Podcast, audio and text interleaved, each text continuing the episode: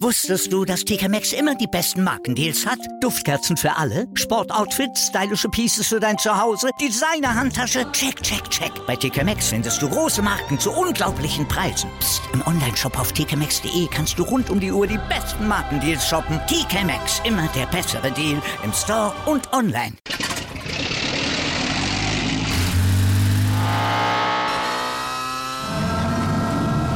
Von 0 auf 100. Aral feiert 100 Jahre mit über 100.000 Gewinnen. Zum Beispiel ein Jahr frei tanken. Jetzt ein Dankeschön, rubbellos zu jedem Einkauf. Alle Infos auf aral.de. Aral, alles super. Chip and Charge. Der Tennis-Podcast mit Andreas Thies und Philipp Joubert. Auf meinsportpodcast.de. Wir sind kurz vor Saisonende bei den Frauen und bei den Männern. Die Frauen haben letzte Woche in San Diego gespielt. Die spielen diese Woche ein letztes Tausender-Turnier in Guadalajara. Die Herren haben letzte Woche in Florenz und Gijon gespielt und können diese Woche erst am Dienstag oder Mittwoch in, äh, in Neapel beginnen, weil dort der Boden einfach brutal schlecht ist. Herzlich willkommen zu einer neuen Ausgabe von Chip in Charge, dem Tennis Talk auf meinsportpodcast.de. Heute mit einer etwas anderen Ausgabe. Heute ist nicht Philipp dabei. Heute ist, äh, habe ich einen Gast äh, dabei von Sport 1 den Redakteur Stefan Schnöler. Hallo Stefan. Hallo Andreas, schön da zu sein. Vielen Dank für die Einladung. Sehr gerne. Du bist da, weil du für Sport 1 dann auch einen Tennis-Podcast machst und äh, die Konkurrenz darf man oder die Mitbewerber darf man ja dann durchaus mal erwähnen und auch einladen. Du machst den Podcast Crosscourt auf Sport 1 zusammen mit Dennis Heinemann. Ja, genau, das ist richtig. Also wir haben den 2021 gestartet, ähm, damals noch mit Laura Papendick, die ja inzwischen bei einem anderen Sender tätig ist. Ähm, und dann ähm, haben wir jetzt eben, hat der Dennis äh, ist zu Sport 1 gekommen, unter anderem der ist freier Mitarbeiter, der kommentiert auch bei Eurosport Comment, äh, Partien und der macht das jetzt mit mir und ja.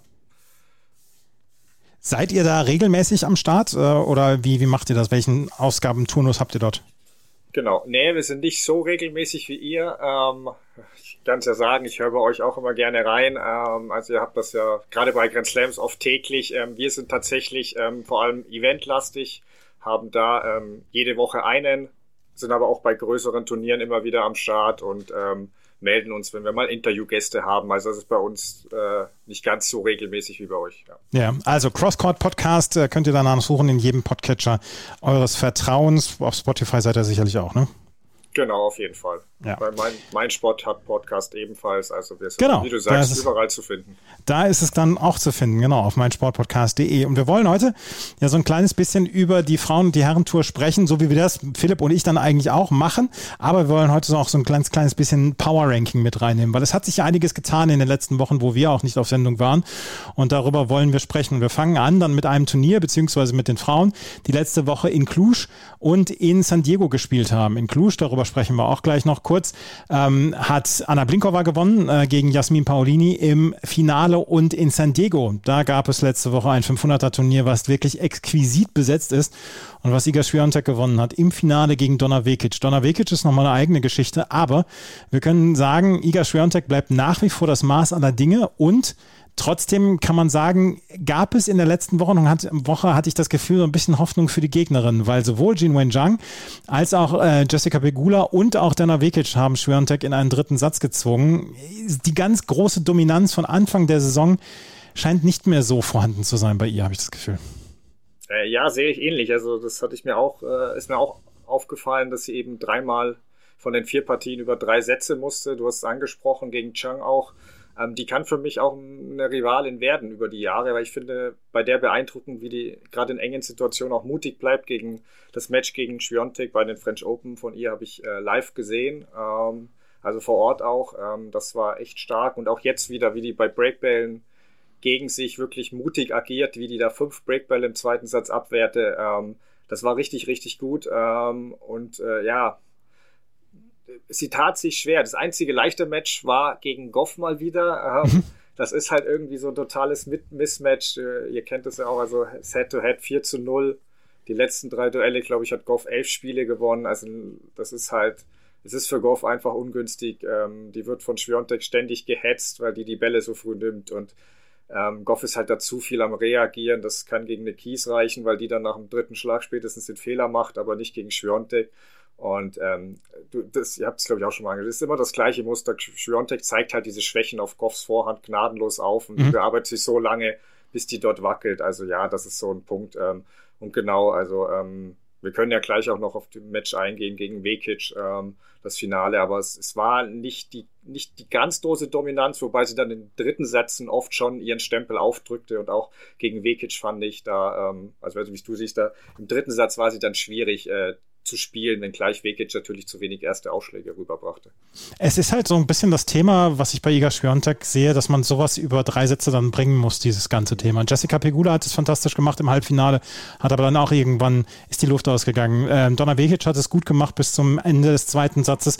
Auch ihr ist die Luft ausgegangen. Iga Swiatek hat meiner Meinung nach eine Konstanz, die so im Weltfrauentennis im Moment nicht vorhanden ist. Und das ist etwas, was mich sehr beeindruckt nach wie vor. Sie kann so etwas über drei Sätze machen. Ja, sie hat zwischendurch vielleicht mal eine etwas schwächere Phase. Das hat man auch zum Beispiel gesehen gegen Jin Wenjiang in der zweiten Runde. Aber wenn es darauf ankommt, ist sie absolut wieder da und sie bringt halt konstant über drei Sätze eine Leistung, die von im Moment keiner Spielerin wirklich so richtig gematcht werden kann. Wir haben dieses fantastische Finale in Ostrava gesehen, als Barbora Krejcikova das geschafft hat und als Barbora Krejcikova das gewonnen hat. Aber ansonsten gibt es im Moment kaum eine Spielerin, die diese Konstanz aufbieten kann und die diese Konstanz vor allen Dingen auf den etwas langsameren Böden, wie wir sie jetzt dann auch gesehen haben in den letzten Wochen, dann aufbieten kann. Ja, genau. Das sehe ich genauso. Ähm, gegen Pegula war ja auch diese Schwächephase im ersten Satz, als sie 4-2 geführt hat, Schwiontek, und dann die Vorhand plötzlich richtig zu flattern begann. Dann kam dann auch die Regenpause, aber Schwiontek schafft es nach so Sätzen, diese verliert wirklich in diesen Reset-Modus zu schalten und kommt dann sofort aggressiv raus und schaltet dann in diesen Modus. Also ähm, wenn wir gleich aufs Finale noch kommen gegen Vekic, das war ja dann auch so, da war sie wirklich teilweise nicht mehr spielbar im dritten Satz, wie du sagst. Sie schafft es, dieses Niveau länger zu halten und sie hat schon noch mal so einen so so ein Gang, was nicht alle haben. Also gegen Pegula, finde ich, war das auch zu sehen. Ähm, Pegula ist wirklich äh, großartige, konstante Spielerin, deswegen hoffe ich oder will die auch bei den Finals sehen, ist ja auch sehr wahrscheinlich. Ähm, dass, äh, beziehungsweise sie ist ja jetzt sogar schon qualifiziert. Genau, mhm. genau, korrekt, korrekt. Ähm, deswegen, das ist gut so. Ähm, aber sie hat nicht diesen Extragang, den Schwiontek noch hat, mhm. den sie dann bei 3-2 äh, im dritten Satz, als sie das 3-2 hielt, was sehr umkämpft war, ist sie dann nochmal ein Level über, drüber gegangen und das, das kann Pegula dann nicht mehr matchen, finde ich. Und ja, Deswegen, aber ja, äh, es war wieder ein starkes Turnier. Unbesiegbar wirkte sie nicht, das hast du gesagt. Aber ja, vor allem das Finale gegen Vekic äh, fand ich sehr interessant, weil mir auch Vekic über, über das ganze Turnier schon viel Freude äh, bereitet hat, wie die gespielt hat. Das kam ein bisschen aus dem Nichts. Das kam aus dem absoluten Nichts. Donna Vekic, die äh, nach ihrer Verletzungspause große Probleme hatte, wieder einen Anschluss zu finden, kommt hier durch die Qualifikation und schlägt dann hier vier Top 25 Spielerinnen hintereinander. Und das war so nicht abzusehen. In der ersten Runde gegen Maria Sakkari 7-6-6-1, dann gegen Karolina Pliskova 6-3-6-2, gegen Arina Sabalenka, als sie den zweiten Satz mit 5 zu 7 im Tiebreak verloren hatte, im dritten Satz mit 6 zu 1. Dann gegen Danielle Collins, ein Match, was von Regen unterbrochen war, was am nächsten Tag erst beendet werden konnte. Danielle Collins führte im dritten Satz mit 4 zu 2 und Donna Vekic gewinnt das noch im Tiebreak. Und dann, ja, im Finale hatte ich das Gefühl, dass sie so nach dem zweiten Satz so ein ganz kleines bisschen vor eine Wand gelaufen. Dazu kommt natürlich dann auch, was du gesagt hast, dass Iga Swiatek so ein kleines bisschen noch den extra Gang findet. Aber insgesamt hätte ich mir, könnte ich mir vorstellen, dass Donna Vekic da einfach ja so, ja, so ein bisschen vor eine Wand gelaufen ist, so ein bisschen die Luft ausgegangen ist dann auch. Ja, also sehe ich auch so. Das war das, das ist so beides ein bisschen. Ich glaube, da hat, ging beides ineinander über. Ja. Äh, Sviontek hat ein bisschen noch diesen extra Gang. Sie hatte dann gerade am Anfang, finde ich, im dritten Satz, als sie rauskam, direkt ein Winner nach dem anderen und das war dann auch schwierig. Ähm, bei Vekic hat man ja auch gesehen im, äh, im dritten Satz, ist, der erste Aufschlag wo, kam immer noch weniger. Ähm, sie konnte auch äh, gegen, gegen Schwionteks zweiten Aufschlag äh, gar nichts mehr ausrichten. Ähm, es war irgendwie, es war dann sehr einseitig, aber es gab dann auch Ballgewinne, die Schwiontek gewonnen hat. Ich weiß nicht, vielleicht erinnerst du dich auch an den bei 4-0 äh, zu 15-0 für Schwiontek, als Vekic alles versuchte, wirklich links und rechts und äh, Schwiontek holt alles raus und beendet den Punkt mit, mit dem Squash-Schlag, so eine Art. Mhm. Und dann hat Vekic ja auch erstmal in Richtung Schwiontek applaudiert und dann aber auch gleichzeitig so für sich abgewinkt, okay, das wird heute nichts mehr gegen die, ähm, das ist halt so gepaart von beiden, also ähm, ja. Das ist ja immer das, was du, was du hast, dieses Thema gegen Weltklasse-Spielerinnen oder Spieler, wo du sagst, man muss den einen Ball extra noch spielen. Man muss ja. es, man muss schaffen, diesen einen Ball extra noch zu machen, um den Punkt zu gewinnen. Und da war Iga Swiatek so ein ganz kleines bisschen im, in Anführungsstrichen, God-Mode im, im dritten Satz und hat dann alles getroffen und gleichzeitig, wie gesagt, Dina Vikic, die dann ähm, so ein bisschen vor eine Wand gelaufen ist, aber die dann auch auf eine absolut deutlich bessere Spielerin in diesem dritten Satz getroffen ist mit Iga Swiatek. Das war am Ende, es war ein sehr, sehr unterhaltsames Match. Es war am Ende eine klare Sache im dritten Satz für Iga Swiatek, aber sie wurde getestet in dieser Woche in San Diego. Insgesamt muss ich sagen, hat mir dieses Turnier sehr gut gefallen. Ich habe nicht alles live gesehen, ich habe äh, ein paar Zusammenfassungen dann gesehen, aber insgesamt hat mir das Turnier gut gefallen. Wie ging es dir dort? Ähnlich. Also auch ich habe nicht alles live gesehen, weil ich habe bei Sport 1 arbeite ich tagsüber, dann kann ich nicht bis 5 Uhr nachts noch Tennis gucken. Aber ich habe ganz viel geguckt, auch im Real Life habe ich mir wirklich viel angeschaut. Im Tennis Channel geht das ja, wenn wir da hier Werbung machen dafür. Ähm, also ich fand das, ich fand das wirklich gute Matches, ähm, auch Stimmung war gut ähm, und mir hat das ganz viel Spaß gemacht. Also waren richtig gute Partien dabei. Ich meine, wir sprechen gleich noch über andere. Andreescu gegen Goff werden wir wahrscheinlich auch noch ja. kurz reden, wenn wir zu Andreescu kommen. Ähm, da waren richtig gute Partien dabei ähm, und das Finale, wie du, also auch die, die Geschichte von Vekic durch die Quali, du hast angesprochen. Ähm, früher mit 16, 17 galt die ja als Wunderkind und ähm, Jetzt ist, ist sie da eben zu, endlich zurück nach vielen Jahren. Die hat jetzt eine Knie-OP, war es, glaube ich, vergangenes mhm, Jahr genau. noch, die sie rauswarf. Und ähm, wirklich in dem Jahr kein, ich glaube, ein einziges Match bei den vier Slams gewonnen. Also die war, wie, du, wie wir gesagt haben, total aus dem Nichts kam das jetzt, dass die da vier Top 25 Spielerinnen besiegt, zwei Top 10 Spielerinnen. Also das, das war richtig gut. Ich habe mir auch überlegt, weil ich sie letztes Mal so gut äh, gesehen habe. Das war, glaube ich, 2019 bei den US Open gegen Julia Görges. Da ist ja damals ins Viertelfinale gekommen. Ja. Ähm, also das war wirklich, das, das war auch so ein Highlight für mich bei dem Turnier, das sehr viel Spaß gemacht hat. Das einzige Negative aus deutscher Sicht will ich noch kurz anführen. Äh, jetzt müssen wir natürlich gegen diese Donna Vekic wahrscheinlich im Abstiegsduell äh, antreten. Das wird, das wird heißes, äh, heißer Tanz, ja. Ich wollte es gerade sagen, für den Billie Jean King Cup ähm, spielt Deutschland in Kroatien und ja. ähm, da wird wahrscheinlich Donna Vekic dann auch auftauchen. Ich habe die deutsche Aufstellung habe ich gesehen, die kroatische ja. Aufstellung habe ich noch nicht gesehen. Doch, die ist auch schon raus. Petra Doch, ja. Matic, Donna Vekic, Anna Konjuch und dann Petra Marcinko und Tara Wurt im Doppel. Also das ist eine richtige Aufgabe für das deutsche Team um Tatjana Maria und Julia, Jule Niemeyer. Also ähm, Donna Vekic mit der Form, das wird nicht ganz leicht sein dort. Es wird auf einem Indoor-Hard-Boden in Rijeka in Kroatien gespielt und dort wird Donavikic dann auch dabei sein. Und jetzt, wie gesagt, mit richtig, richtig guter Form wieder. Ähm, kommen wir so ein bisschen mal zu einem Power Ranking. Iga Swiatek steht im Moment so über allem, seit, seitdem sie quasi von äh, Ash übernommen hat. Ash die ja Anfang des Jahres zurückgetreten war und seitdem hat nahtlos Iga Swiatek übernommen. Wenn wir uns jetzt dann dahinter allerdings dann mal umgucken, dann sehen wir jemanden wie Ons Jabeur, der, so habe ich ein bisschen das Gefühl, nach den US Open die Luft ausgegangen ist. Vielleicht dann auch so ein bisschen, dass sie jetzt gesagt hat, okay, jetzt lassen wir es ruhig angehen. Sie spielt diese Woche in Guadalajara nicht, in, ähm, in Monastir ist sie im Viertelfinale ausgeschieden, quasi bei ihrem Turnier. Sie wird wahrscheinlich bei den WTA-Finals dabei sein. Und ähm, sie ist im Moment ja die Konstante neben Iga Swiatek. Dazu dann noch Jessica Pegula. Dahinter wird es dann aber schon wieder so ein bisschen enger. Wir haben Corey Goff, über die müssen wir gleich unbedingt nochmal genauer sprechen. Aber dahinter wird es dann doch ein bisschen zerfasernd, habe ich das Gefühl. Es gibt keine Spielerin, die meiner Meinung nach auf einem konstant hohen Niveau dieses Jahr gespielt hat. Wie geht's dir da? Äh, sehr ähnlich. Also du, du, hast genau die Spielerin. Ich habe mir auch so ein Formranking grob runtergeschrieben. Ich habe da auch Schwiontek natürlich oben, habe Chabeur dahinter, aber das sehe ich auch, auch wie du. Ähm, das, das ist mit die konstanteste Spielerin, aber zuletzt, wie gesagt, sie hat jetzt wenig gespielt in ihrer Heimat eben recht früh raus, wobei man da auch äh, sicher diskutieren kann. Das war natürlich für sie auch viel Wirbel. Da war natürlich der Riesenhype um sie, Druck und was weiß ich. Das ist ein bisschen schwer für mich äh, zu sagen, dass sie deswegen jetzt schon ihre Form verloren hat. Da müssen wir, glaube ich, dann nochmal gucken, wie es bei den Finals mhm. aussieht. Ähm, aber genau, Pegula ist Frau Viertelfinale. Ich glaube, die war jetzt äh, seit, seit Cincinnati 2020, habe ich irgendwo gelesen, 14 Mal im Viertelfinale. Selten dann weiter, aber das ist ein bisschen so die eine Konstante, wo du weißt, okay, kannst du dich halbwegs drauf verlassen, danach wird es einfach wild. Also Goff sprechen wir gleich noch, die sehe ich, äh, schätze ich, recht hoch ein äh, gerade noch. Ansonsten hast du halt Sabalenka, viele Schwankungen im Spiel.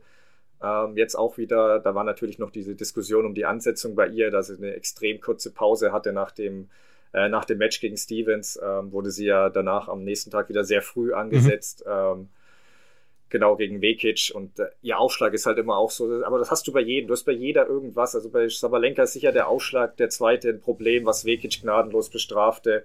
Und du hast halt dann jetzt ganz viele Spielerinnen, ich glaube 17 sind theoretisch noch in der Verlosung für die Finals, also da können wir ja gleich drüber diskutieren, wen wir da noch dabei haben, aber es ist, es ist wirklich äh, sehr wild, äh, du hast nicht viel hinter Schwiontek, da wird es dann schon ähm, ja, schwer vorhersehbar.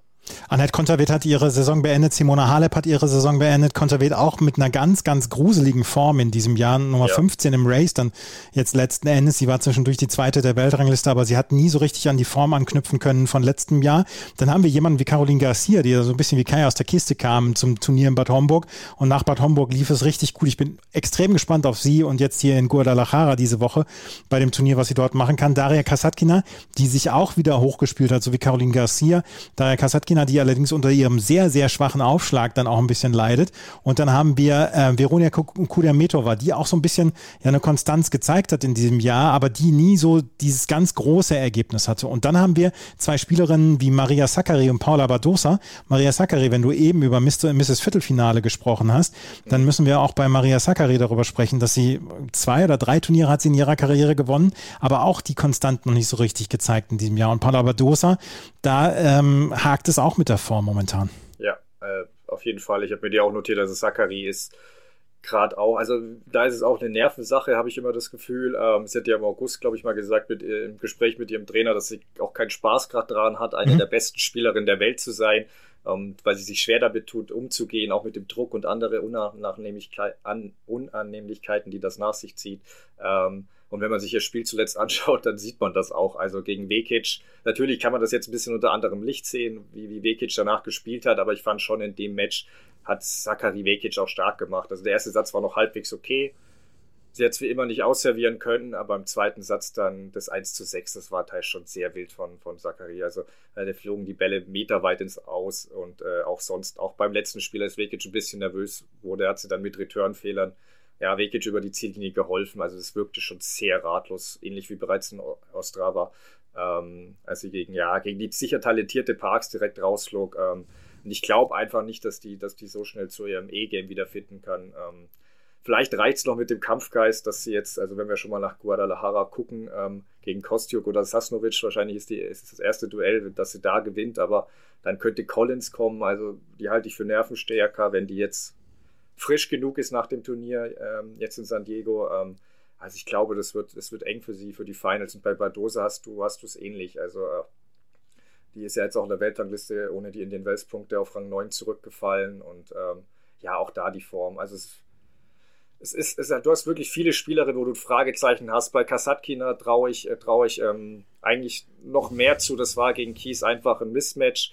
Ähm, aber was ihr liegen könnte, sind die Bälle, weil darüber können wir auch sprechen. In Guadalajara sind ja wieder, also, wenn ich richtig informiert bin, wieder diese speziellen Bälle wegen der Höhenlage. Mhm. Das kann ja durchaus auch einen Einfluss nehmen. Das kann es auf jeden Fall. Und dann äh, erleben wir vielleicht dann wieder eine Spielerin, die, naja, eine Überraschung schaffen kann, wie zum Beispiel 2021 bei den US Open, Leila Fernandes. Ähm, Emma Raducanu ist nicht dabei in, hier in Guadalajara und ähm, die äh, hat quasi ihre hat ihre Karriere jetzt nach ihrem Ausscheiden, nach ihrem frühen Ausscheiden bei News Open so ein bisschen wieder aufs Gleis gesetzt, ähm, hat allerdings immer wieder Verletzungsprobleme. Leila Fernandez spielt hier bei den, äh, beim Turnier in ähm, Guadalajara und wird dann auch antreten, erste Runde gegen Belena Bencic, eins von vielen hervorragenden, herausragenden Erstrundenduellen, in Nedra Rybakina zum Beispiel auch gegen Karolina Pliskova. Ähm, da bin ich auch sehr gespannt auf dieses Turnier und wie sich das dann entwickeln wird. Ich würde gerne noch über zwei, drei Namen sprechen, die ähm, nicht unbedingt dort in, in Guadalajara gespielt haben, allerdings die auch eine Rolle spielen hier. Und da müssen wir als erstes eine, die gespielt hat, Coco, Coco Golf.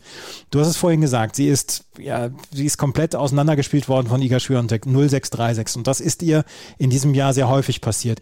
Ich muss immer so ein bisschen aufpassen, ähm, da nicht in irgendeiner Weise überzureagieren, zu sagen, äh, ja, das, sie schafft es halt nicht und das, das reicht halt nicht. Sie ist erst 18 Jahre alt. Aber ähm, sie hat eine Schwäche und das ist diese Vorhand, die von großen Spielerinnen und von den, von den ganz großen Spielerinnen noch wirklich aufgedeckt wird und ähm, ja, quasi, wo sie entwaffnet wird.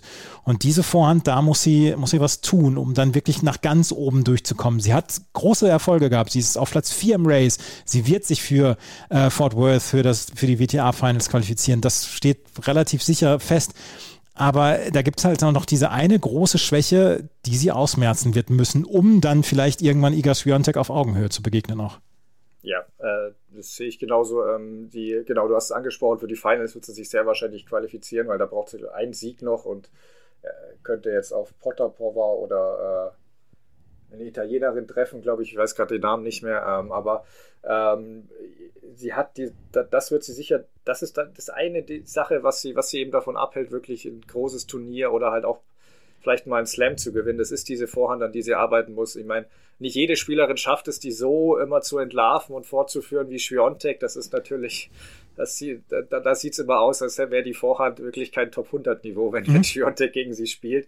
Ähm, das ist, das ist eine Baustelle. Also klar, auch der zweite Aufschlag wackelt manchmal, aber es ist vor allem diese Vorhand. Der zweite Aufschlag ist ja bei vielen ein Problem, gerade auf der Damentour. Ähm, aber diese Vorhand, die hält sie mit Sicherheit davon ab, ähm, irgendwie diesen nächsten, diesen ganz großen Durchbruch zu schaffen und diesen Schritt zu gehen.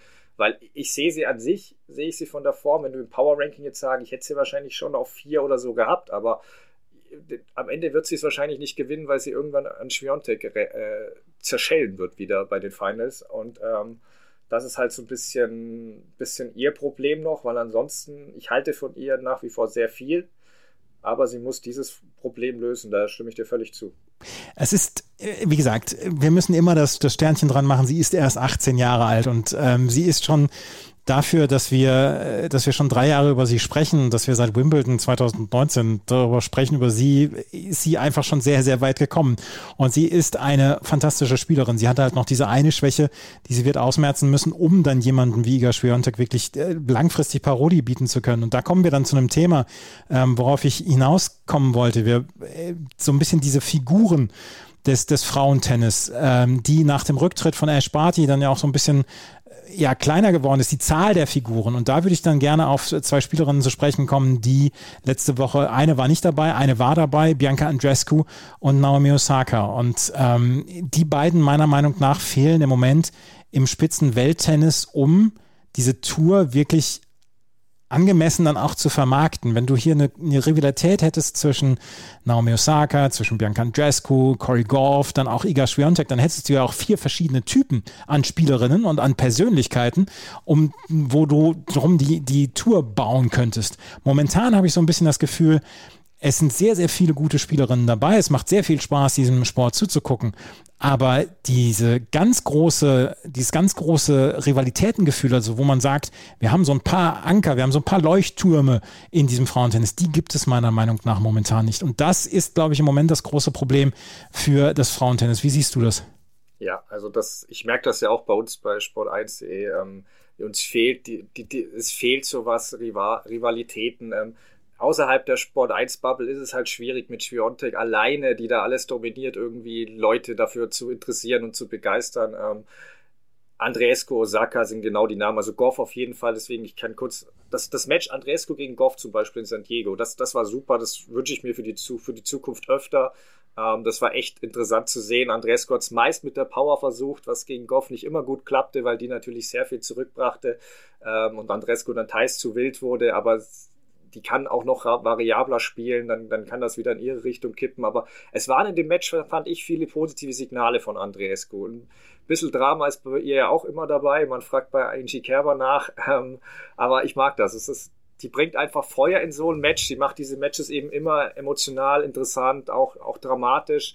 Ähm, das Einzige bei, was im dritten Satz ging auch ihr dann gegen, gegen Goff ein bisschen die Luft aus. Und das sind so zwei Punkte, die bei ihr halt noch fehlen, damit, damit sie diese Konstanz kriegt, ähm, damit die wieder eine Top-5-Spielerin wird und wir so eine Rivalität sehen. Also einmal, sie, sie verliert gerade diese Krimis, die sie früher in dieser Hochphase immer gewonnen hat. Das war dieses Jahr Bad Homburg im Finale gegen Garcia so, es war zuvor gegen Plischkova in Berlin so, ähm, gegen Toronto, in Toronto gegen Chang ist ihr die Luft ausgegangen das ist so ein bisschen, diese Krimis, die gingen früher alle in ihre Richtung, die gehen jetzt immer in die andere Richtung.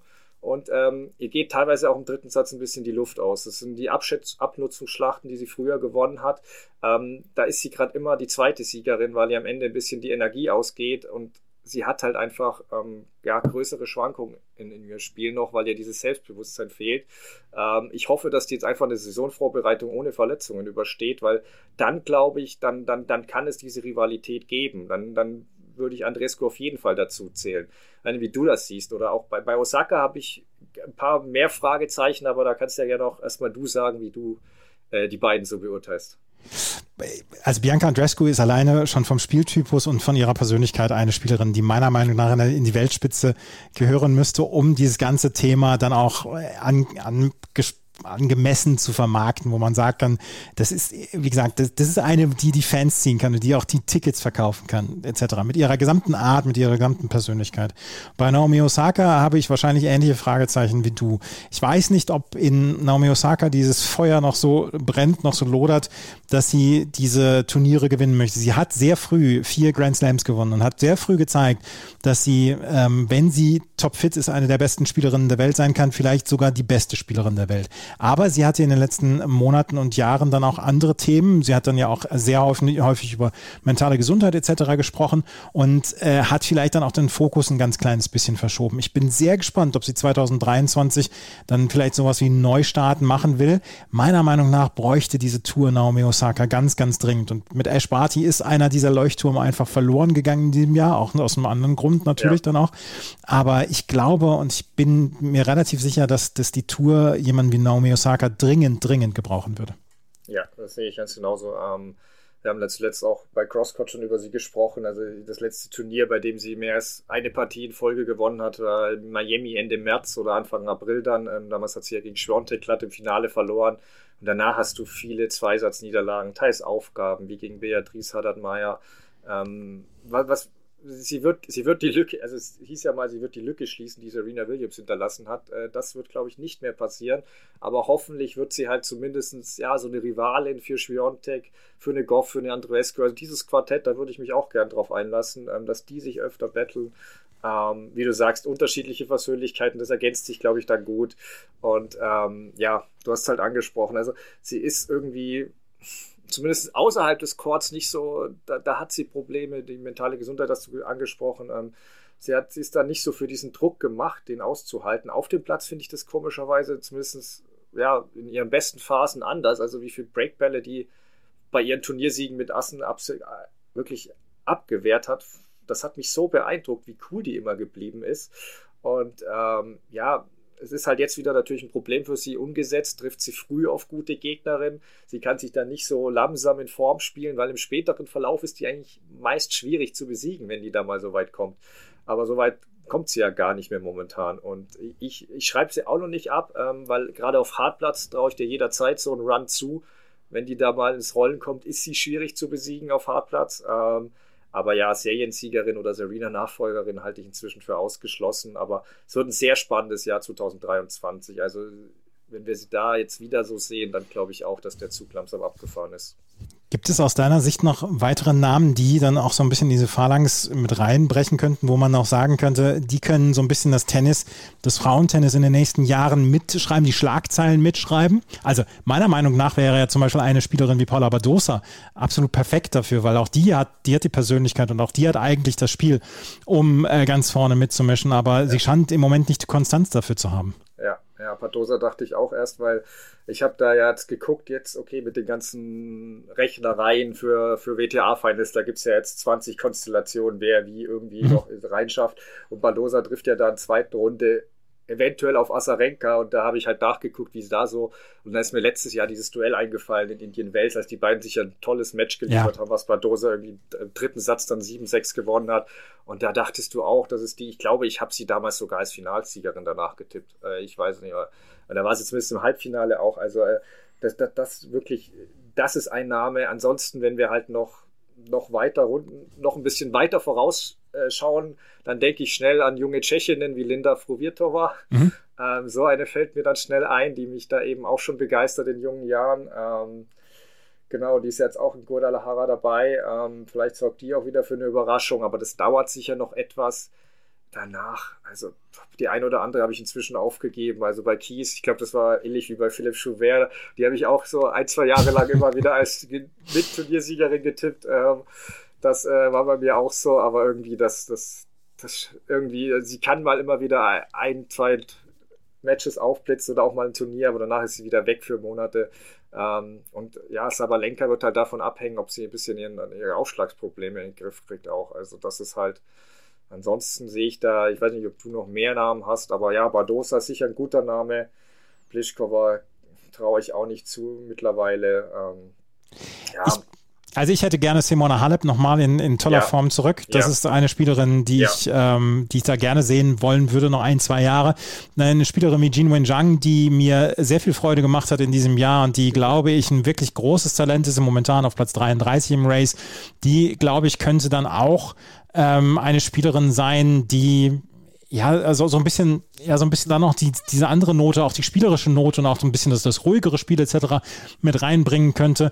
Ähm, Leila Fernandes meiner Meinung nach hätte meiner, meiner Ansicht nach Potenzial dann dafür auch vorne mit reinzuspringen und auch, auch ja, für diesen, für diesen Faktor zu sorgen, der einfach die Zuschauerinnen und Zuschauer an sich zieht.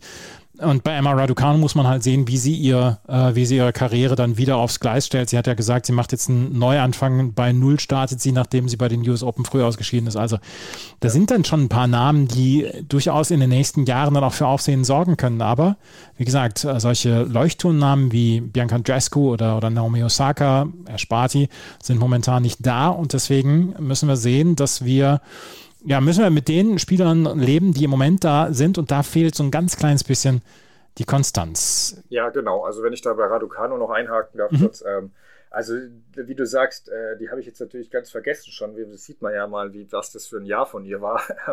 Aber an sich ist sie natürlich auch immer präsent, nur da, vor allem fällt sie halt jetzt durch diese ständigen Trainerwechsel auf. Jetzt hatten wir wieder das mit Tosunov. Wie gesagt, das war seine Entscheidung. Sie wollte laut englischen Medien wohl weitermachen. Ähm, er, Tosunov, ist jetzt offenbar mit Bencic, zumindest äh, ist er in Guadalajara mit Bencic unterwegs. Was ja auch für sich sprechen würde, wenn der sich äh, statt Raducano lieber für Bencic entscheidet, die ja auch ein Riesentalent war und immer noch eine gute Spielerin ist, die auch eben um die Finals kämpft, aber äh, klar, Raducano, der vermeintlich nächste Superstar, äh, äh hat er sich offenbar dagegen entschieden, also es hat ja auch dann Gründe wohl.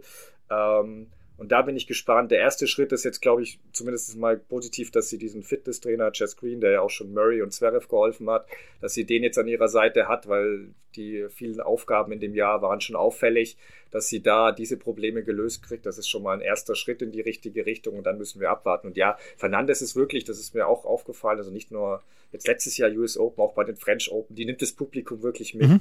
Ich bin mir noch nicht ganz sicher, wie weit es dann wirklich geht. Also ich sehe sie dann auch etwas unter den Vieren, die wir genannt haben, aber die kann sicher noch eine, eine Spielerin werden, ja, die da, die da öfter mal so reinfunkt den anderen. Und äh, das würde mich auch freuen, wenn die gut ist, weil andere Namen, Halep übrigens, äh, mit, mit am besten die Matches von der anzuschauen, weil die immer spannend sind, weil sie kann keinen wegschießen eigentlich. Ähm, und da gibt es immer tolle Ballwechsel. Und ein, ein letzter Name noch, Gabine Mugarusa ist natürlich auch noch da, aber das ist ja gerade ein Rätsel bei der, was, also vergangenes Jahr hatte sie Finals gewonnen, zugegeben, auch ein bisschen unerwartet. Jetzt ist sie außerhalb der Top 50 am Jahresende, äh, mhm. ich das richtig, also das ist ja, das ist, hätte ich auch nie gedacht. Also bei der ist gerade auch die Frage und da kann man nur hoffen, dass sie nochmal die Kurve kriegt, weil sie kann auch fantastisches Tennis spielen, das wissen wir. Das ist ganz klar, aber sie hat im Moment wirklich auch andere Probleme. Im Moment ist sie auf Platz 16 in der Weltrangliste, in der Live-Weltrangliste. Ähm, Im Race ist sie halt relativ weit hinten. Ähm, Gabini Muguruza hat also auch im Moment dann durchaus Probleme. Lass uns noch mal kurz auf die Transylvania Open in Cluj sprechen. Ich war, ich hatte das Glück, vor sechs Jahren bei den ähm, beim Billie Jean King Cup, damals noch Fed Cup, dabei zu sein, als Deutschland gegen Rumänien in der Abstiegsrunde spielte. Und das war auch in Cluj. Das ist eine ganz tolle Halle. Es wurde in der Hälfte abgehängt und immer noch ist eine Riesenhalle. Das Turnier hat Anna Blinkova gewonnen gegen Jasmin Paolini. Aber da möchte ich einmal gerade drüber sprechen, ähm, dass Julie Niemeyer dort ins Viertelfinale gekommen ist und jetzt die beste Spielerin des DTB ist auf Platz 65 in der Weltrangliste. Hat in der ersten Runde gegen Anna Bogdan gewonnen, in der zweiten Runde gegen Kamila Rachimova und hat in der dritten Runde im Viertelfinale gegen Jasmin Paolini knapp in zwei Sätzen Jahren verloren. Ja, Jule Niemeyer so ein bisschen, ja, die Frontfrau des deutschen, des deutschen Frauentennis neben Tatjana Maria. Ähm, wie siehst du ihre Entwicklung, beziehungsweise wie siehst du ihre Chancen für die nächsten Monate und Jahre? Ja, also Frontfrau ist ähm, jetzt auch wirklich richtig, weil sie ja in der Weltrangliste jetzt erstmals die deutsche Nummer 1 ist. Ähm, sie hat ja jetzt Tatjana Maria sozusagen überholt. Äh, ist jetzt Nummer 66 und genau, Maria ist glaube ich auf 74. Ähm, deswegen ist sie wirklich erstmals jetzt die beste deutsche Spielerin, auch nach der Rangliste. Ähm, ja, also haben sie jetzt schon, der eine oder andere, vielleicht haben, warum haben wir sie jetzt eben nicht genannt? Ich habe sie noch nicht ganz in diesem, in diesem Kreis, wo ich direkt sage, okay, ähm, das ist mal sicher eine Top-5-Spielerin, da weiß ich noch nicht. Das, das muss ich noch ein bisschen beobachten, aber ich sehe sie schon positiv, vor allem, weil halt auch, dass sie nach Wimbledon das durchaus bestätigt hat, auch bei den US Open. Das, das, das fand ich sehr schön zu sehen, dass das nicht nur auf Rasen klappt. Also auf Rasen sehe ich sie in den nächsten Jahren auf jeden Fall immer, ähm, sollte man sie immer alle auf dem Schirm haben. Also nicht nur wir in der deutschen aus der deutschen von der deutschen Brille her, sondern wirklich auch international, glaube ich, müssen, müssen alle äh, beobachten. Ähm, äh, gegen, wenn wir jetzt auf Blut sprechen, ich habe da nicht so viel gesehen, muss ich ehrlicherweise sagen, aber ich habe gegen Paolini habe ich ein bisschen was vom Match gesehen. Da es ist halt immer noch so der zweite Aufschlag, der wackelt teils sehr. Also mhm. da hatte sie, ich glaube, fünf Doppelfehler im ersten Satz auch wieder. Das ist das ist teilweise zu viel, was was ihr da unterläuft. Ähm, aber sie hat sehr viel Potenzial. Also wir hatten ihren Trainer Christopher Kaas auch bei uns ähm, Crosscourt mal zu Gast äh, erst vor einigen was, na, es war vor US Open, glaube ich. Und der, der hat ja auch gesagt, was ich sehr interessant fand, dass er nicht mal glaubt, dass das Rasen ihr bester Belag ist. Ähm, das hat mich jetzt erstmal überrascht, aber sie hat schon angedeutet, dass sie wirklich auch äh, auf anderen Be Belegen sehr gut spielen kann. Und da, ich bin, bin einfach gespannt auf ihre Entwicklung. Also ich traue ihr viel zu. Ich kann aber noch nicht sagen, dass ich, dass ich jetzt also ich will noch nicht so weit gehen, dass ich schon da jetzt Slam-Siegerin sehe, aber ich glaube erstmal, dass sie in den nächsten Jahren unsere beste wird und ja, öfter mal noch eine zweite Woche hoffentlich bei Grand Slams erreicht. Wie siehst du es? Ich habe in der unserer Jahresvorschau bei Chip and Charge habe ich gesagt, ähm, am Ende der Saison wird äh, Juli Niemeyer mindestens unter den Top 70 stehen. Das äh, oh. sehe ich jetzt schon als erfüllt Sehr an. Gut. Ähm, ich, ich, glaube auch, dass sie eine ganze Menge Potenzial hat, vor allen Dingen mit ihrer Vorhand. Ähm, was, ich, was ich noch das Gefühl habe, ist, dass du hast den, den, den Aufschlag angesprochen, vor allen Dingen den zweiten Aufschlag, dass sie auf jeden Fall noch konstanter werden muss, was, was ihr Spiel an sich angeht. Es sind noch sehr viele Fehler dabei, zwischendurch vielleicht auch ein ganz kleines bisschen zu viel ja. Risiko etc. Aber ich glaube, da ist sie auf einem sehr guten Weg und sie vor allen Dingen ähm, glaube ich, dass sie, ähm, dass sie Nerven im Griff hat, dass sie ja auf dem Platz auch eine relativ ruhige Spielerin ist und ähm, dass sie da dann auch ein gutes Umfeld momentan hat, auch mit Christopher K Stars etc. Also da mache ich mir eigentlich wenig Sorgen und ich glaube auch, dass wir nächstes Jahr über eine Top 50, Top 40 Spielerin Julie Niemeyer sprechen werden und sprechen können und dann mal schauen, wer dann noch, noch nachkommt. Eva Lies zum Beispiel gestern in Tirnava hat sie ein W60-Turnier gewonnen, ähm, macht sich jetzt auch auf den Weg in Richtung Top 100 und ähm, das sind dann ja schon mal gute Zeichen dafür, dass wir jetzt nach dem Abschied von Andrea Petkovic und der Schwangerschaftspause von Angelique Kerber dann jetzt dann auch so ein kleines bisschen die Nachfolgerinnen haben. Das unser kurzer Blick dann jetzt nochmal auf das Turnier in Cluj. Dort hat Jule Niemeyer das Viertelfinale erreicht, Anna Blinkova das, das Turnier gewonnen. Wenn wir uns gleich wieder hören, dann werden Stefan Schnöle von Sport 1 und ich nochmal über die Herren sprechen, weil da bietet sich im Moment so ein bisschen differenziertes Bild. Wir haben ein so weirdes Jahr hinter uns mit Novak Djokovic etc., dass wir da auch nochmal so ein kleines Power-Ranking bilden wollen, wer da dann bis zum Ende des Jahres dann dabei bleiben wird. Das gleiche hier bei Chip in Charge, dem Tennis Talk hier auf meinsportpodcast.de.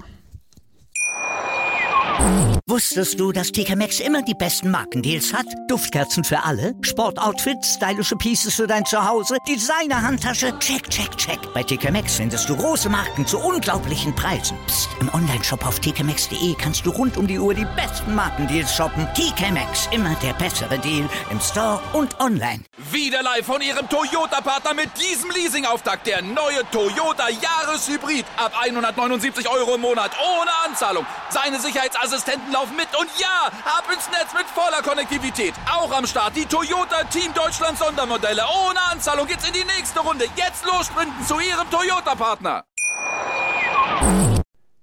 Novak Djokovic hat letzte Woche nicht gespielt, als in Gijon, Gijon und in Florenz gespielt worden ist. Felix Auger-Aliassime und Andrei Rublev, die beiden an eins gesetzten, haben die Turniere gewonnen. Felix Auger-Aliassime im Finale in Florenz gegen JJ Wolf und Andrei Rublev im Finale gegen Sebastian Korda in Gijon. Das waren zwei 250er Turniere, die äh, eine Lizenz für ein Jahr bekommen haben, die ansonsten, ansonsten wären wir im Moment in Ostasien. Da kann in diesem Jahr noch nicht so richtig gespielt werden, wieder wegen Corona. Und deswegen wurden ein Jahreslizenzen verteilt. Wer in den letzten Wochen eine ganze Menge gespielt hat, das war Novak Djokovic. Und Stefan, ich glaube, wir können nach wie vor sagen, wenn Novak Djokovic fit ist, wenn er spielen kann, wenn er spielen darf, ist er nach wie vor das Maß aller Dinge, oder?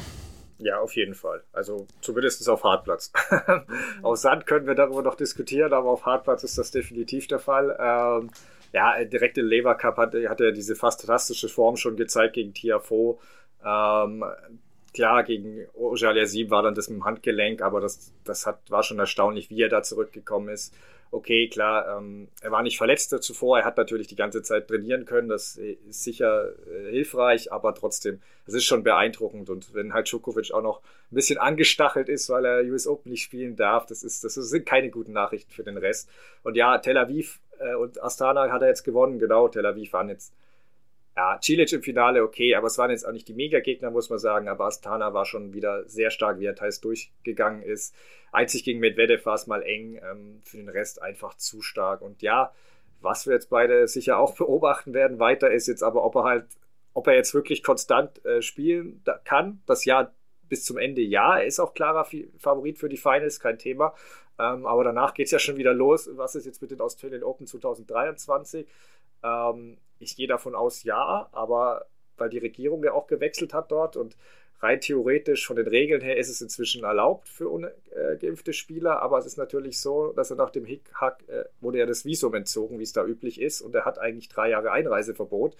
Und ähm, zumindest die, jetzt wird es schon wieder po politisch, die Oppos Oppositionspolitikerin Karen Andrews hat schon ausrichten lassen, dass es keine Ausnahme für Tennismillionäre geben soll, beziehungsweise es wäre ein Schlag für, ins Gesicht für alle Australier.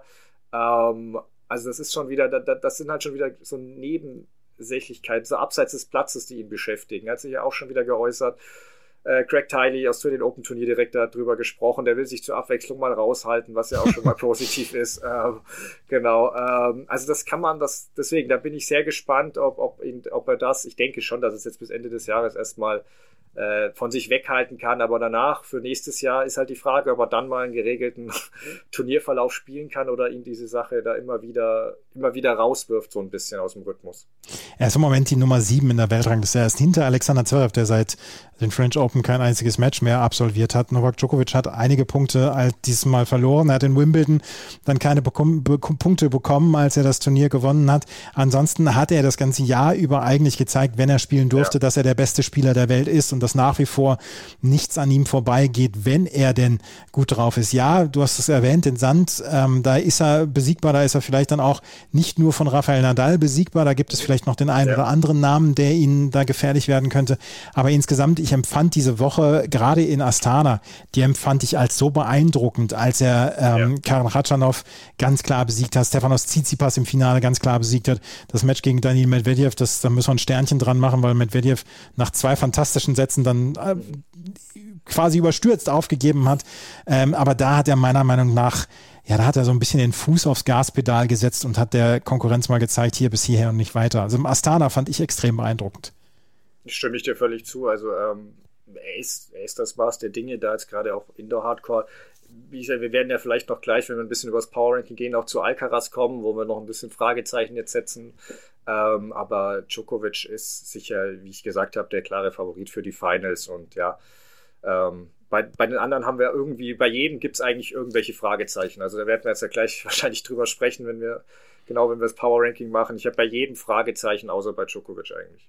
Ja, bei Djokovic habe ich auch keine Fragezeichen. Er ist dann auch der Favorit. Er wird jetzt auch bei den ATP-Finals dabei sein. Das war ja zwischendurch dann auch nochmal so eine Schlagzeile, wo gesagt worden ist, er läuft Gefahr, die ATP-Finals zu verpassen. Ja. Wo ich gedacht habe, nee, Leute, er wird, sie, er wird sie nicht verpassen. Er musste unter die ersten 20 im Race. Und dass Novak Djokovic das nicht schafft, das war nur zu erwarten, falls er äh, verletzt wäre oder krank wäre. Ansonsten äh, meiner Meinung nach völlig ausgeschlossen, dass er diese ja. ATP-Finals verpasst. Und äh, wie gesagt, die letzten zwei Wochen, die er gespielt hat in Tel Aviv und in Astana, die waren wirklich beeindruckend. Und ja, in Tel Aviv hatte er nicht so unbedingt äh, die Konkurrenz, Marin Cilic im Finale, Roman Safiulin, Vajek Pospisil und Pablo Andujar, aber trotzdem, das, da ist er auch durch dieses Turnier gecruised und Astana war wirklich sehr, sehr beeindruckend. Lass uns doch mal gerade über das sein Halbfinalgänger Daniel Medvedev ähm, sprechen, weil Medvedev hatte dort nach zwei wirklich herausragenden Sätzen, die die beiden gespielt hatten, hat er aufgegeben, hat hinterher gesagt, na, es war so eine Oberschenkel-Adduktorenverletzung, ähm, die ihn zur Aufgabe gezogen hat. Und trotzdem habe ich momentan das Gefühl, Daniel Medvedev hat sein Mojo verloren. Dieses, wo er letztes Jahr dann auch und bis zum Anfang des Jahres, wo er wirklich äh, super gespielt hat und wo er mit seiner ja durchaus unorthodoxen Spielart dann die Gegner immer wieder überrascht hat. Und da habe ich das Gefühl, dass sich die Gegner angepasst haben. Diese Niederlagen, zum Beispiel bei den US Open gegen Nick Kyrgios, die wo man sagen konnte, nach dem ersten Satz war bei ihm die Luft raus. Dann verliert er in Metz gegen Stan Wawrinka, was nicht, was für seinen, für eine, einen Spieler seiner Klasse eigentlich nicht sein darf. Gegen Novak Djokovic, diese zwei Sätze, die waren, die waren super. Und er hatte vorher auch gegen Roberto Bautista gut und gegen Emil Rusuvori hatte er extrem gut gespielt. Aber ich habe so ein bisschen das Gefühl, er ist nicht mehr so super konstant und er ist, äh, er ist rausnehmbar aus Turnieren. Ja, also wie du sagst, Mojo oder Flow, er ist jedenfalls nicht da drin. Ähm, es, eigentlich hat alles begonnen mit dem Australian Open Finale gegen Nadal und danach kam ja diese merkwürdige Pressekonferenz, das Kind hat aufgehört zu träumen und so weiter. Ähm, und seitdem ist er irgendwie so ein, weiß auch nicht, nicht mehr, er hat nicht mehr dies, dies, diese Selbstverständlichkeit, die er, da, die er damals noch hatte davor. Klar war die Leistenbruch-OP dabei, er konnte Wimbledon unverschuldet nicht spielen. Ähm, und dann, wie du es gesagt hast, also gegen Wawrinka Metz, das war nicht gut, auch vom Verhalten her gar nicht gut. Mhm. Ähm, in, in Astana fand ich ihn auch gut, also Bautista gut 6-1, 6-1 musst du erst mal schaffen, auch gegen Djokovic. Ähm, das hätte er auch in zwei gewinnen können. Da hat er im Tiebreak den leichten Volleyfehler gemacht, sonst hätte er Matchball gehabt. Ähm, dann kam diese rätselhafte Aufgabe. Ich muss zugeben, ich hatte, ich hatte schon kurz weggedrückt, weil er war noch nebenbei äh, Bundesliga, glaube ich. Und mhm. ich wollte direkt wieder im dritten Satz halt dann zurückkommen.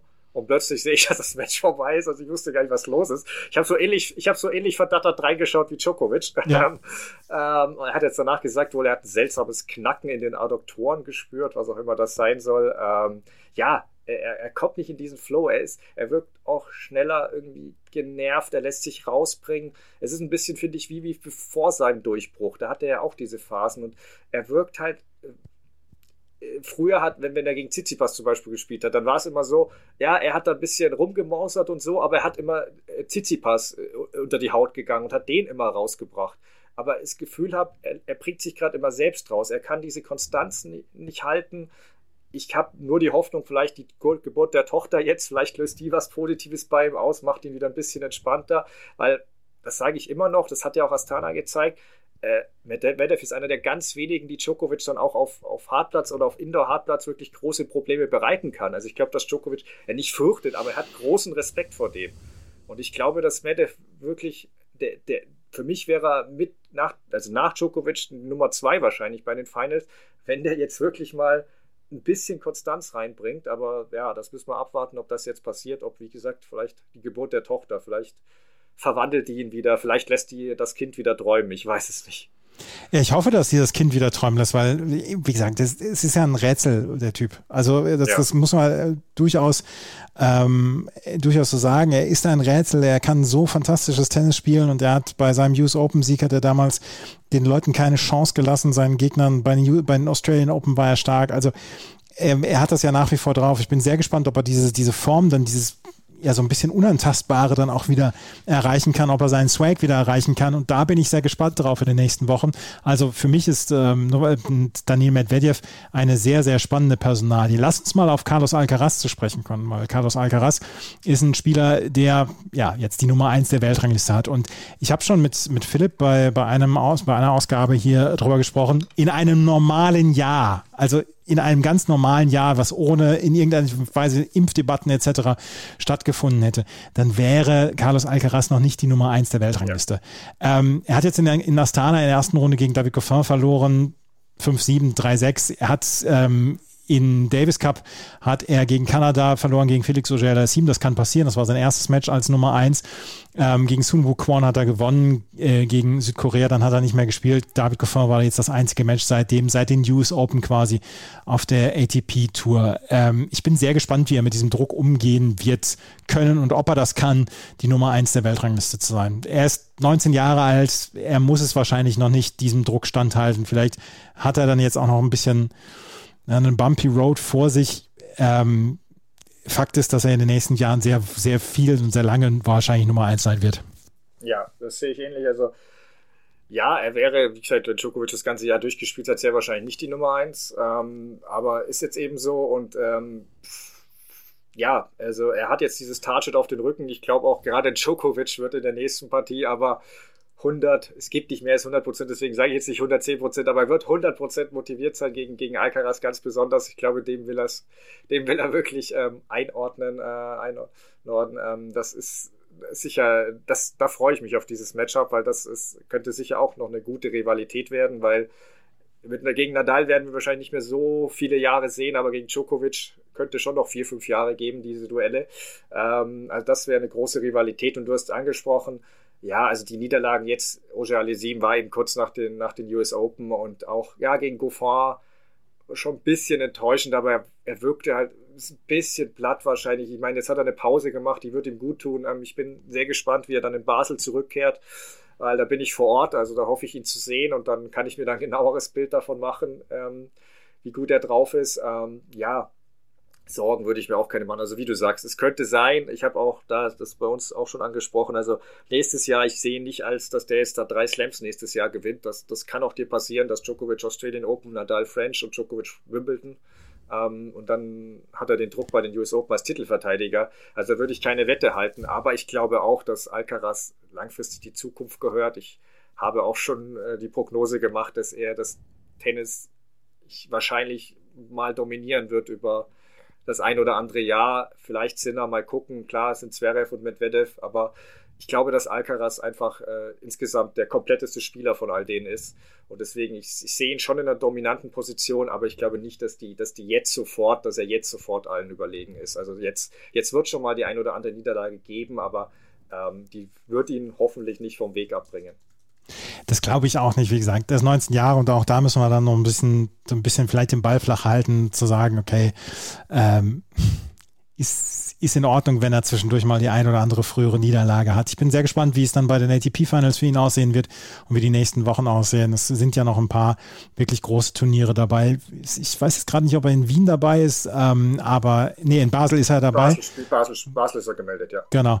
Und äh, dann haben wir noch Paris auf jeden Fall und ja, ähm, ja Basel und Paris ist er gemeldet und da wird er dann dabei sein und dann, wie gesagt, die ATP-Finals und vielleicht dann auch noch die Davis Cup Finals. Ähm, ein Spieler, der bei den Davis Cup Finals höchstwahrscheinlich nicht dabei sein wird, ist Rafael Nadal. Der ist jetzt wieder im Training nach der Geburt seines Sohnes, der auch Rafael Nadal heißen wird, heißt.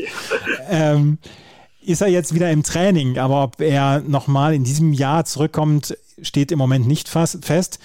Ich kann mir wenige Dinge weniger vorstellen, als dass Rafael Nadal dieses Jahr nochmal einen Schläger in die Hand nimmt. Du? Äh, nicht, nicht bei einem Turnier. Privat ja. Also wie du sagst, der ist ja im Training. Ähm, da wird er sicher weiter trainieren, aber ich sehe das ähnlich. Ähm, die Finals, klar, es gibt immer noch diesen Anführungszeichen Makel, dass er die noch nie gewonnen hat, aber das würde er in diesem Jahr auch nicht. Das ist, das ist relativ ausgeschlossen. Ähm, da müsste sich der ein oder andere verletzen sonst. Also das, das, das sehe ich keine Chance, weil man hat ihn beim Lever Cup gesehen, da war er ja auch noch, er hat sich bei den US Open ja nochmal an Bauchmuskel verletzt gehabt. Ähm, beim Lever Cup war er eindeutig nicht in der Top-Verfassung. Ähm, und äh, ja, er wird jetzt auch er, jetzt ist er gerade eben Vater geworden, wird sich erstmal da um die Familie kümmern. Da bin ich gespannt, äh, wie sie das alles organisieren dann auch. Aber das ist, da ist jetzt, ändert sich jetzt so viel in seinem Leben. Ich glaube, es macht jetzt keinen Sinn, da überstürzt irgendwie äh, zurückzukehren, um dann feines, äh, ja, wahrscheinlich von Djokovic eine drüber gebraten zu kriegen. Ähm, das, das macht für ihn keinen Sinn. Da sollte er, glaube ich, lieber jetzt in Ruhe auch dem Körper die Pause gönnen, sich das mit der Familie erstmal alles äh, setteln, regeln, auch fürs nächste Jahr. Wie mache ich das? Wie reise ich mit? Kann der ganze Tross mit Babysitter und so weiter? Ähm, und dann nächstes Jahr wieder angreifen mit den Australian Open und vor allem dann natürlich sein Turnier bei den French Open. Das macht, glaube ich, mehr Sinn, als jetzt irgendwie überstürzt da versuchen, bei den Finals äh, ein Wunder zu vollbringen es wäre ein Wunder, würde er bei den ATP Finals einmal gewinnen. Von daher, das ist äh, eine Sache, die wird nicht passieren. Also da bin ich mir relativ sicher, dass wir ähm, Rafael Nadal dieses Jahr nicht mehr wiedersehen werden. Wenn wir ihn nochmal wiedersehen, dann würde, wäre ich überrascht, wäre allerdings positiv überrascht. Sehen wir Alexander Zverev dieses Jahr noch wieder? Ich würde leider auch Nein sagen. Ähm, also Misha Zverev hat jetzt bei Eurosport drüber gesprochen, es geht äh, Sascha Zverev besser. Ähm, hat er dieses Knöchenodem, was große Schmerzen verursachte, auch beim Gehen, dass er da schon Probleme hatte. Ähm, Zverev trainiert inzwischen wieder fünf Stunden pro Tag, aber er hat, Misha hat wieder betont, was ja auch vor seiner, äh, nach seiner Wenderis-Verletzung äh, ebenfalls der Fall war, dass er Zverev will erst wieder spielen, wenn er wirklich siegfähig ist. Ähm, und vor allem, er wird nichts riskieren. Also das, das, ist ja, das, das, ist jetzt das eine Mal schon, war ja eben jetzt schon grenzwertig, ob er vielleicht einen Tick zu früh angefangen hat und zu viel gemacht hat wohl. Das wird er nicht nochmal riskieren. Deswegen, also ja, der Davis Cup am Ende des Jahres wäre natürlich cool für Deutschland auch, wenn er dabei wäre. Da hätten wir noch bessere Chancen. Ähm, aber es macht eigentlich keinen Sinn, es irgendwie zu riskieren, finde ich. Also das dann lieber ähnlich wie bei Nadal in der nächsten Saison ähm, richtig angreifen und sich davor jetzt die Zeit nehmen, weil wirklich überstürzte Rückkehr und dann nochmal einen Rückfall zu haben, das, was ihn dann vielleicht sogar für die Saison 2023 erstmal rausnimmt, das, das, wäre, das wäre teuer und das, da läufst du Gefahr, dass auch ein Alcaraz oder so von dir wegzieht. Das kann er, glaube ich, nicht riskieren. Wie siehst du es? Nee, ich glaube auch nicht, dass er dieses Jahr nochmal wiederkommen wird bei Knochenödem, ich, dass, dass äh, er jetzt schon wieder fünf Stunden täglich trainiert, da habe ich dann ja schon wieder, denke ich da ja. ja. schon wieder, ist das nicht vielleicht ein bisschen übertrieben? Ähm, wir werden sehen, aber ich glaube auch nicht, dass er in diesem Jahr ähm, dann nochmal wieder zurück, zurückkommen wird. Was, ähm, wie siehst du die Chancen, beziehungsweise wie siehst du in deinem Power-Ranking Spieler wie Kaspar Ruth, Stefanos Tsitsipas, Andrei Rublev und vielleicht auch Taylor Fritz und Felix Auger-Aliassime? Ja, gut, ähm, mein Ruth ist ja jetzt schon dabei, qualifiziert, deswegen ähm, die Form sehe ich eher puh, ähm, nicht gut. Hat in Tokio glatt gegen Munar verloren, in Seoul zuvor gegen Nishioka. Andererseits ist er der Name, der immer überrascht, deswegen ich will es nicht ausschließen, dass er ihn hat ihn wieder jeder so äh, fast vergisst und dann landet er im Halbfinale. Viel mehr traue ich ihm jetzt nicht zu. Also der kann Djokovic oder so nicht gefährlich werden, glaube ich. Ähm, Vielleicht unterschätze ich ihn wieder, aber ähm, muss man sicher auf dem Zettel haben. Die Form ist allerdings äh, zuletzt eher, hat eher nach unten gezeigt. Ähm, Rublev, ja gut, das ist äh, Mr. 250er. Ähm, da gewinnt er alles auf dem Niveau. Da ist er wirklich super. Ähm, ich glaube, wo habe ich gelesen, irgendwie, dass er seit Pandemiebeginn nur Djokovic hat seitdem mehr Titel gewonnen als Rublev, aber Djokovic hat halt die bisschen wichtigeren gewonnen. Ähm, eben immer, Cliff hat immer noch kein, kein Masters 1000, immer noch kein Grand Slam Halbfinale erreicht. Ähm, das war jetzt natürlich schon gut, was er, was er, was er gezeigt hat, eben bei dem Turniersieg. Auch davor in Astana fand ich ihn gut, auch wenn er gegen Tsitsipas knapp den kürzeren gezogen hat. Aber viertes Titel, viert, meinen vierten Titel in einer Saison hat, hat der jetzt schon geholt. Ähm, trotzdem halte ich es nicht für eine überragende Saison für ihn, weil er halt bei den Grand Slams ja, nie diesen ganz großen Durchbruch schafft einfach. Und da reicht es irgendwie nicht. Liegt vielleicht auch ein bisschen am Spiel. Da haben Nadal, Djokovic, Alcaraz, Zverev, Medvedev einfach noch eine Stufe, die wahrscheinlich drüber liegt. Aber teils ist es, glaube ich, auch ein bisschen seine Schuld, weil er halt immer, er wirkt halt so schnell frustriert und negativ. Ich meine, Toni Nadal hat letztens gesagt über Frustration im Sport. Das Problem ist, dass die Leute meist denken, sie sind besser, als sie wirklich sind. Das hat er vor allem auch auf Junioren bezogen. Wie gesagt, bei Rublev ist das natürlich Meckern auf hohem Niveau, aber ich habe bei ihm manchmal auch das Gefühl, er verzeiht sich keine Fehler, er erwartet Perfektion von sich und das, das ist halt so ein Problem, das ich bei ihm zum Beispiel sehe. Wir werden wahrscheinlich, also ich meine, meine große Prognose ist, dass wir in zehn Jahren über ihn genauso sprechen werden wie über David Ferrier. Ein Weltklasse-Spieler, der es aber nie genau. zu dem ganz großen Wurf geschafft hat.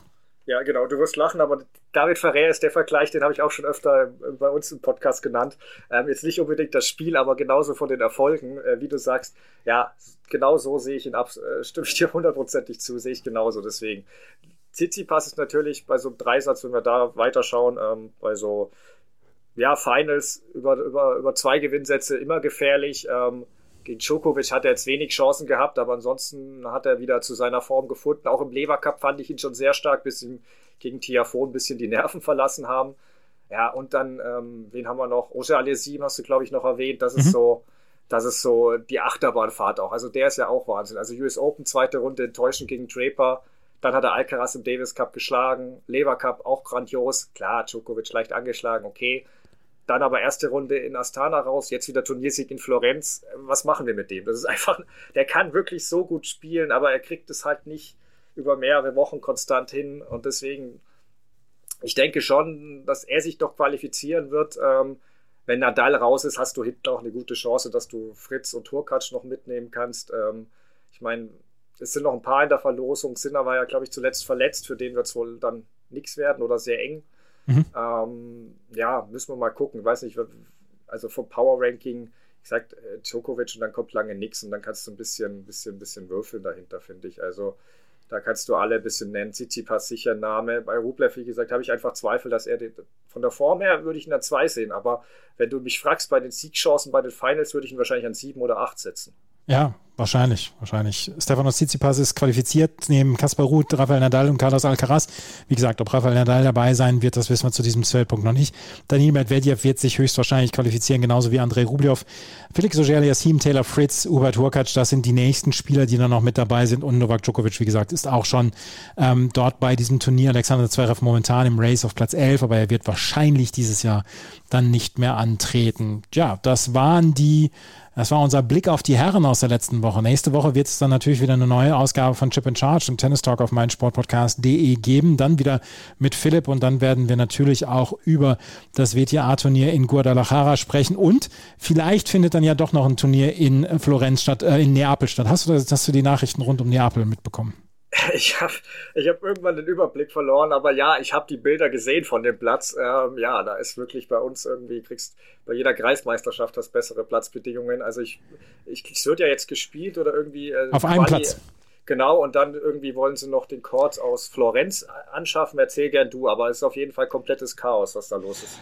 Genau, also die Spieler, die auf dem, auf dem Eincourt trainiert haben, haben gesagt, hier kann ich nicht spielen, hier werde ich nicht spielen. Der Platz ist uneben, hat äh, Bounces, ähm, der Platz ist nicht gut verlegt worden und dann haben die ähm, Organisatoren erst versucht, nochmal den, äh, den Platz neu zu machen. Das hätte allerdings zu lange gedauert. Dann haben sie gesagt, okay, wir holen den Platz aus Florenz ran, der dort verlegt worden ist. Das ähm, dauert allerdings. Die haben ihn eventuell erst morgen dann, also am Dienstag. Und äh, bis dahin wird im Moment nur auf einem Platz gespielt. Ich schaue jetzt gerade mal, während wir hier aufnehmen, ob im Moment in Florenz gespielt wird. Im Moment wird in Florenz nicht, äh, Neapel, Entschuldigung, nicht Florenz. Im Moment wird in Neapel nicht gespielt. Ähm, mal gucken, wie das Turnier hier vonstatten geht. Es ist auf jeden Fall ein 250er Turnier und das ist keine gute Nachricht hier für die Veranstalter dort in Neapel. Vielleicht kann dieses Turnier gar nicht gespielt werden. Das wäre natürlich eine Blamage, gerade weil Neapel eins dieser Turniere ist, was eine Einjahreslizenz bekommen hat in diesem Jahr.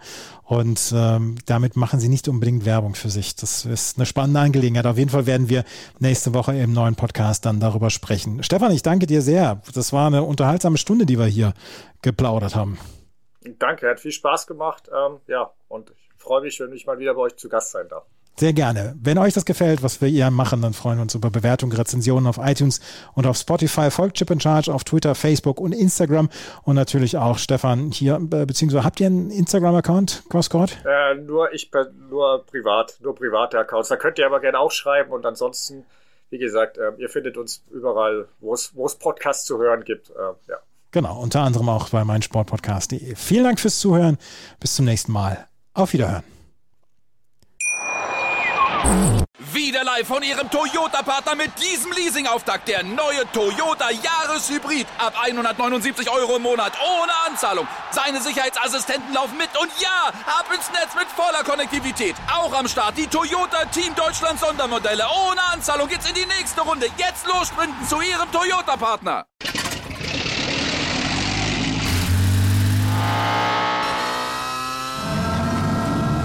Von 0 auf 100.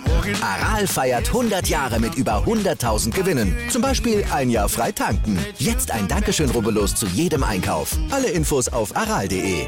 Aral, alles super.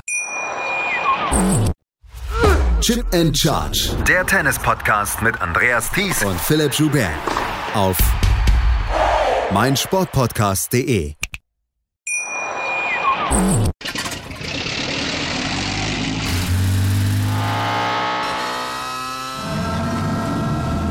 Von 0 auf 100. Aral feiert 100 Jahre mit über 100.000 Gewinnen. Zum Beispiel ein Jahr frei tanken. Jetzt ein Dankeschön, rubbellos zu jedem Einkauf. Alle Infos auf aral.de. Aral, alles super. Wie viele Kaffees waren es heute schon? Kaffee spielt im Leben vieler eine sehr große Rolle. Und das nicht nur zu Hause oder im Café, sondern auch am Arbeitsplatz. Dafür gibt es Lavazza Professional. Kaffee am Arbeitsplatz, der genauso lecker schmeckt wie in eurem Lieblingscafé. Die perfekte Kaffeelösung für jede Art von Unternehmen. Klein, mittel, groß. Ihr habt auf jeden Fall einen Kaffee, der schmeckt. Die richtige Motivation für eure Arbeitstage. Alle Infos zu Lavazza Professional findet ihr auf lavazza-pro.de mit allen Kaffeelösungen für euer Büro. Ich habe mich natürlich schockverliebt, weil die war wirklich ganz, ganz klein. So begann die Mensch-Hund-Beziehung zwischen Christina und Tierschutzhund Frieda. Und wie es danach, nach dem ersten Moment der Verliebtheit, so weiterging und welche Klippen es danach zu umschiffen galt, das hört ihr in der neuen Ausgabe von Iswas Dog, dem Podcast für harmonische Mensch-Hund-Beziehungen. Iswas Dog? Mit Malte Asmus. Überall, wo es Podcasts gibt.